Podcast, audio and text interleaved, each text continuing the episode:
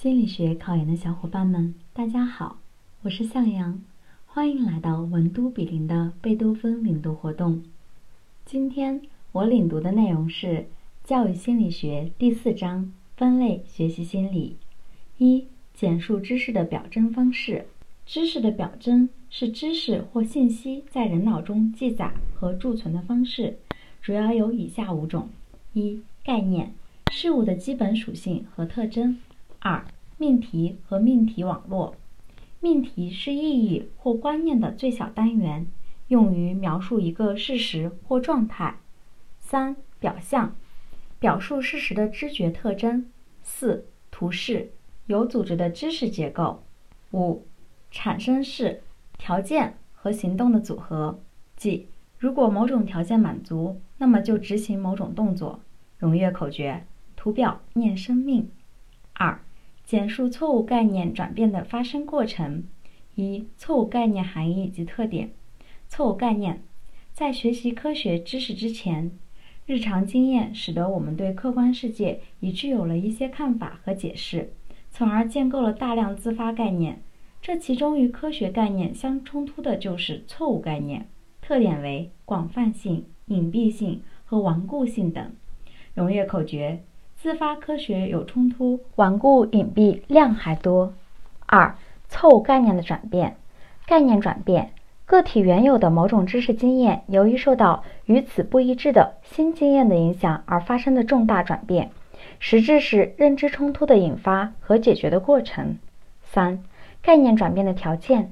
波斯纳指出，概念转变的条件为：一、对原有概念不满；二、新概念的可理解性；三。新概念的合理性，四新概念的有效性。荣跃口诀：不满原配见新人，理解合理有效果。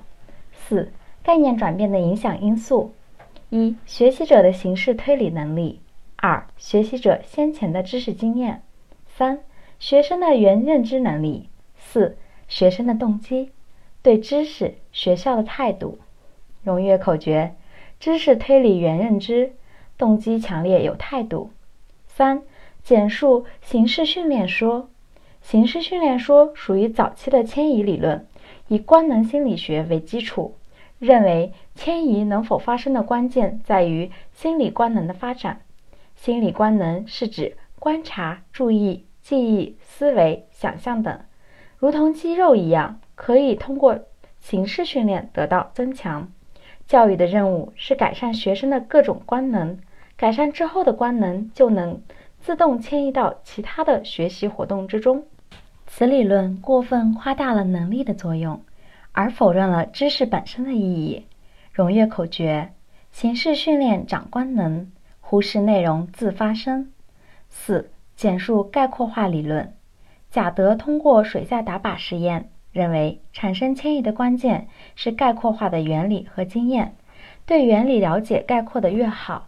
对新情境的适应性就越强，迁移就越好。五、简述奥苏贝尔的认知结构迁移理论。奥苏贝尔的认知结构迁移理论来源于其有意义言语学习理论。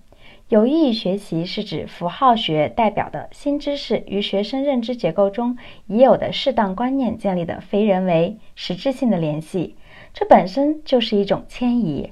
而迁移能否发生，取决于学生已有的认知结构。认知结构的稳定性、可辨别性和可利用性影响迁移效果。涉及先行组织者促进学习迁移，即先于学习任务呈现的一种具有较高的抽象概括和综合水平的引导性材料。荣跃口诀：意义学习是迁移，关键得有旧知识，稳定可变多利用。实在不行，找组织。六、简述心智活动五阶段理论。加里贝林心智活动是通过实践活动内化而实现的。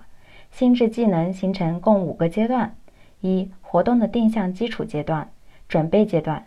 学生在从事某种活动之前，了解做什么和怎么做，从而在其头脑中构成对活动本身和活动结果的定向。二、物质活动或物质化活动的阶段，物质活动是指运用实物的活动。物质化活动是利用实物的模像，如示意图、模型、标本等进行的活动。物质化活动是物质活动的一种变形。三、有声言语阶段，不直接依赖实物或模像，而用出声的外部言语形式来完成活动。四、无声的外部言语阶段，出声的言语开始向内部言语转化，是一种不出声的外部言语活动，即学生以词的声音和动觉表象为支柱而进行智力活动的阶段。五、内部言语阶段，智力活动完成的最后阶段。具有压缩和自动化的特点。荣誉口诀：心智技能五阶段，加里贝林要内化，先有活，再物质，外延无声到内部。